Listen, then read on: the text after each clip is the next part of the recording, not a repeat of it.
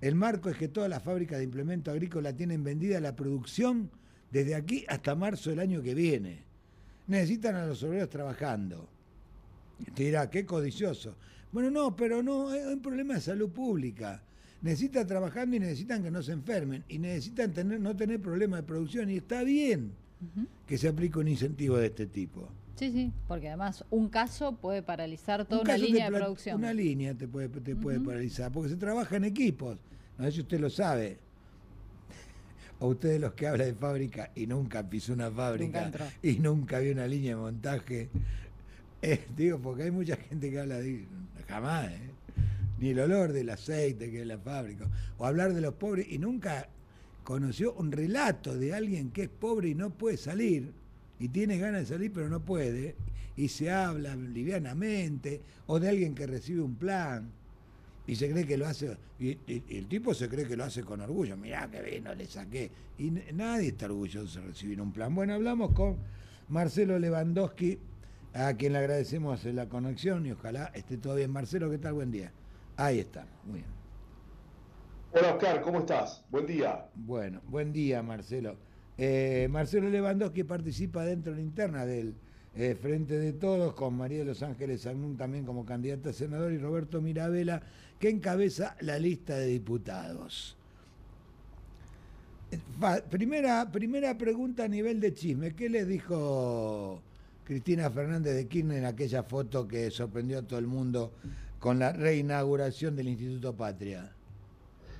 Y hablamos una hora, hablamos bastante, hablamos un poco de todo, Oscar, pero fundamentalmente me parece que mm, eh, lo, más importante a destacar es eh, que hubiese preferido una lista de unidad, que hubiese preferido ya estar trabajando de cara al mes de noviembre, que bueno, en definitiva nosotros sí lo, estamos haciendo y pensando y planteando cuestiones al electorado, eh, porque el verdadero adversario es aquel que como, como yo te escuchaba, no quiere que las, que las fábricas sigan produciendo como, como vemos que están produciendo ahora, ¿no? Este, y como se han, eh, eh, han, recompuesto su, su, personal y su, y su visión de futuro. hablamos de varias cosas, está muy informada de lo que pasa en la provincia de Santa Fe, de lo que fue, bueno, de, de, de, cómo se fue dando el panorama y el escenario después de, la muerte de Miguel Lipchi. Eh, tienen claro cada dirigente y qué puede aportar cada uno, no solamente del espacio. Para hablar sin eufemismos, tiene claro lo que pasa en el Senado de la provincia de Santa Fe también. Tiene claro lo que pasa en todos lados, pero también en el Senado. Este, yo lo digo porque hasta nos pareció este, risueño este, que sabía cuánto costaba el, colectivo en Rosario, porque yo le hacía una cuenta eh, del hecho de lo que era billetera Santa Fe, y de lo que era el boleto educativo gratuito y cuánto significaba mensualmente para una familia, por ejemplo, el Rosario, que era con un, matrimonio, una familia, una pareja con dos hijos, eh, estaba en, un ahorro, yendo los chicos a la escuela, de 15 mil pesos por mes, con billetera y boleto educativo. Bueno, sabía hasta, hasta el precio del colectivo en Rosario.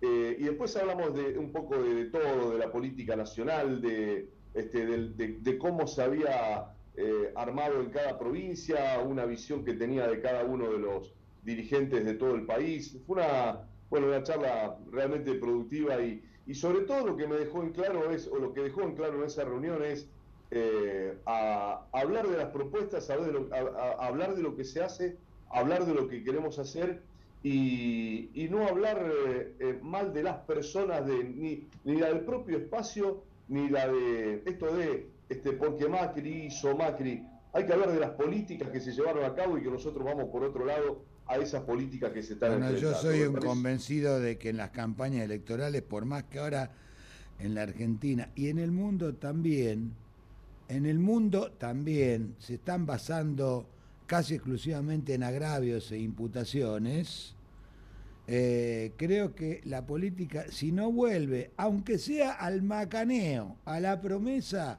está perdida como sistema. Y sin política yo todavía no he visto nada que lo reemplace. Nada que reemplace al discurso de ideas, a las internas, que las hay en todo el mundo y que es sano que las haya, pero no veo nada que reemplace un buen debate de ideas, que se ve poco por acá. ¿no? es que, es que no, digamos, vivimos en un momento tan complejo que, que hoy eh, este, la gente está pidiendo eh, que, sepamos a, dónde vamos o qué queremos mostrar o qué tenemos para mostrar y qué vamos a hacer. Entonces, si yo hablo en contra de una persona, no le estoy definiendo nada. Y eso lo, palpo, lo, lo, charlo a diario en, cada recorrida. Eh, bueno, por eso digo que nosotros desde nuestro espacio podemos mostrar muchas cosas de las que se están haciendo, muchas que no salen en los medios o que no han sido lo suficientemente este, claras en cuanto al mensaje, tal vez. Eh, me parece que eh, se lo dije risueñamente al, gobernador el otro día en un acto, no tenemos buen marketing. Este, y, un ejemplo de esto, mira, fui a una escuela en Armstrong, eh, una escuela técnica, que no se había puesto un ladrillo hasta el 2020. Una escuela muy linda, muy buen diseño, que estaba diseñada y que tenía promesas había y un cartel enorme, grandote, que se había ido a inaugurar dos veces. No se había puesto un ladrillo.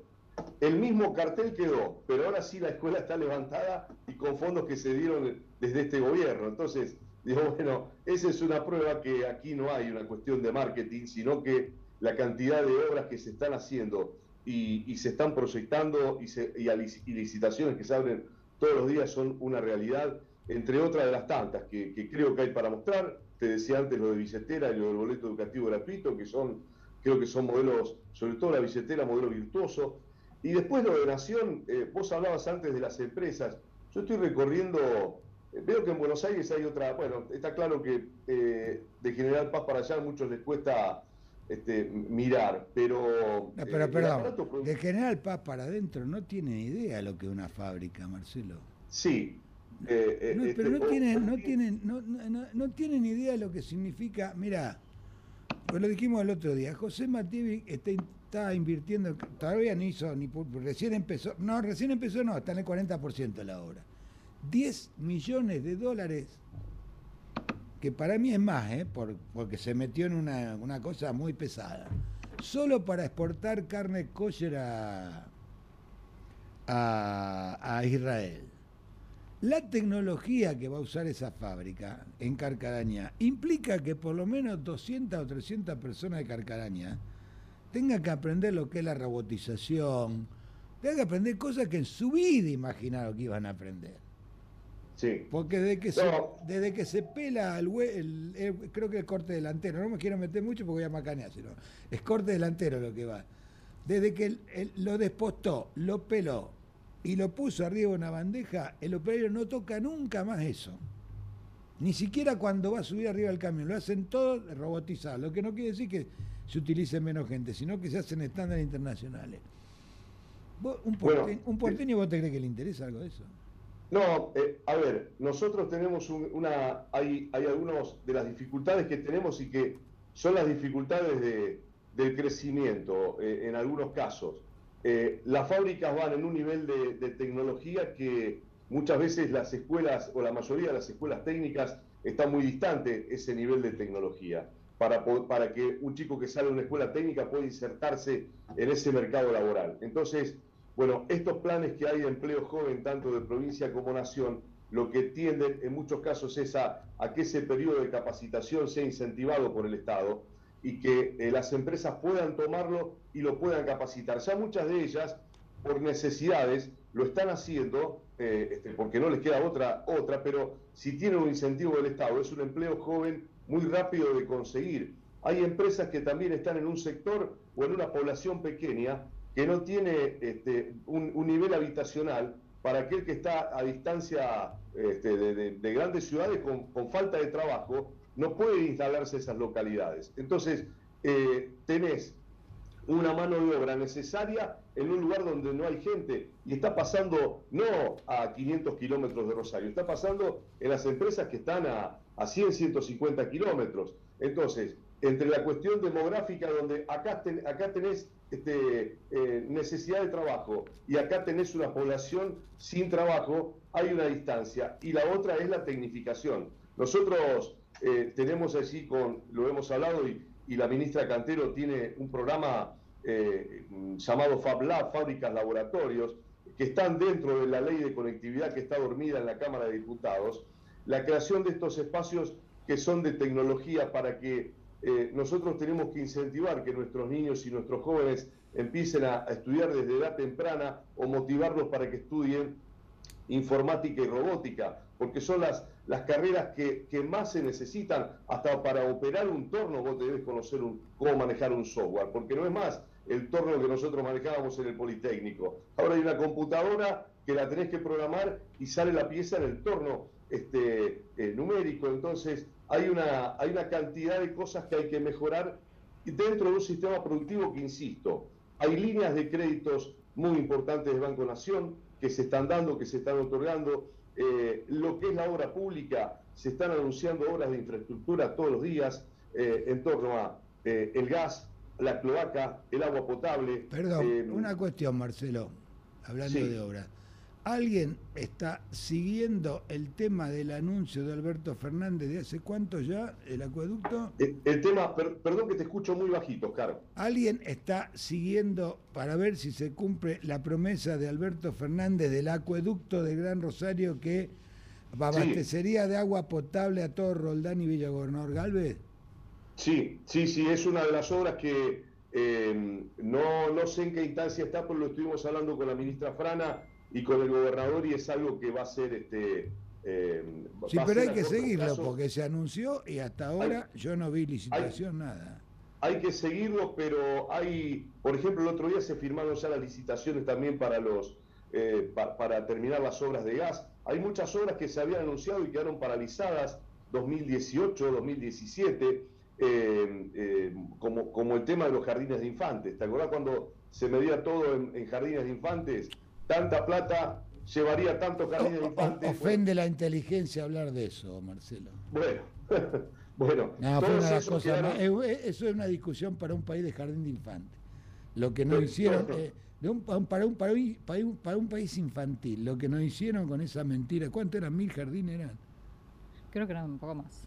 Mil prometieron. No, no, eso fue no, bajemos el nivel, no, porque me siento, me siento mal teniendo que este, Bueno, muchas muchas de esas obras este, están en distintos niveles de eh, lo que es licitación, lo que son los distintos procesos, pero, pero están, están en marcha. Eh, hoy, por ejemplo, la Nación está invirtiendo 40 mil millones de pesos en, este, eh, en obras viales, la, la, reconstrucción de la ruta 11 de Timbúes al norte, ya comenzó la construcción de la autopista en Rufino, eh, repavimentación de la 33 eh, o, reparado hasta, hasta tanto se llega el tramo de autopista entre Casilla y Venado.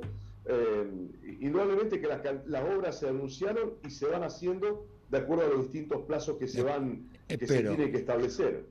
dos, preguntas, dos preguntas difíciles. Dos preguntas difíciles. A mí desde afuera, ojo que yo soy un defensor de las internas, que no entiendo a la, política hay que darle vida y las internas o las pasos son para eso, para darle vida, no para darle muerte. Eh, a mí me da la impresión que era inevitable que hubiera dos listas, pero no por la aparición de Agustín Rossi, sino porque eh, se le iba a hacer insostenible al frente de todos mantener el problema que tenía en el Senado. Sí, es probable que que, una, que, esa jugada... Era inevitable y saludable que ahí hubiera un choque.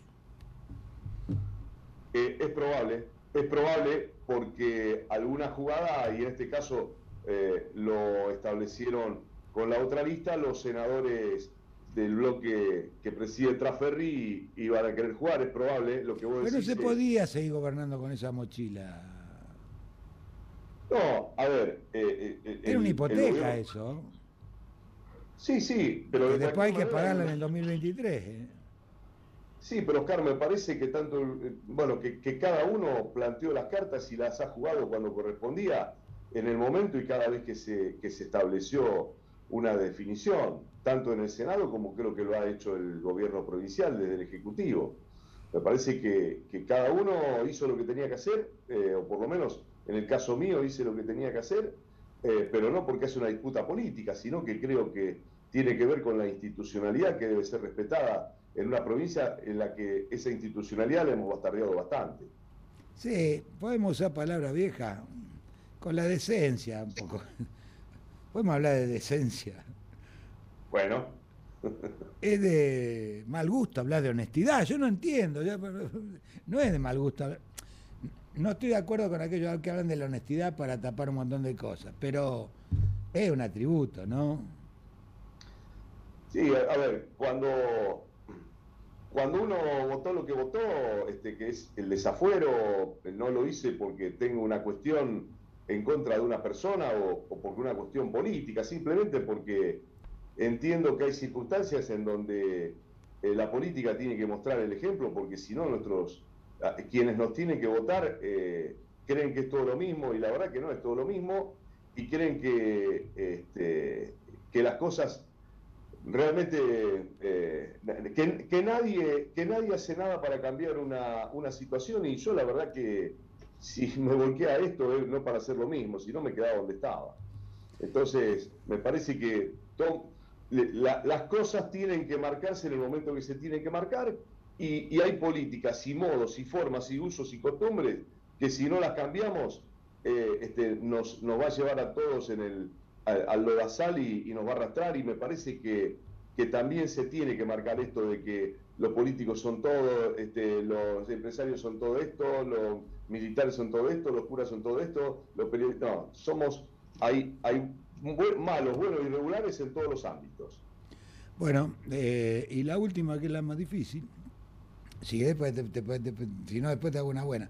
Como vas a entrar en, la, en, el juego pesado, en el nacional, este, que otro, otra manera, y hay que ir a Buenos Aires, ¿qué opinión te mereció, qué comentario tenés que hacer sobre el bendito problema de la foto? Lo que está mal está mal lo que es un error es un error y hay que, y hay que entenderlo así, pedir disculpas y, seguir. No es bueno, no está bueno. Lo que tampoco creo eh, es este, que, eh, el, club de los indignados marque esto como, eh, o, la vara sea una para medir una cosa y, otra, y sea otra para medir otras actitudes de gobierno. Esto está mal, estuvo mal y no hay, que, no hay vuelta atrás. E-, esta es la realidad. Pero me parece que a la hora de medir los niveles de indignación hay sectores que ponen la vara bien alta para algunos y bien bajita casi en el piso para otros. Entonces, eso es lo que, lo que creo que, que, pasa. Por supuesto que como ejemplo no está bueno y, y, hay que señalarlo. No, no, no, no hay, no hay, este, no hay mucho que para decir Gregorio. Gracias, Marcelo. Oscar, un abrazo grande. Hasta luego, un abrazo grande. Señora. Bueno, ya no tenemos que ir a la pausa. Son 7.55. ¿no? Hay que poner los remates de la entrevista. ¿Sí? sí, no hay mucho para decir Gregorio. Claro. Me olvidé de subir el de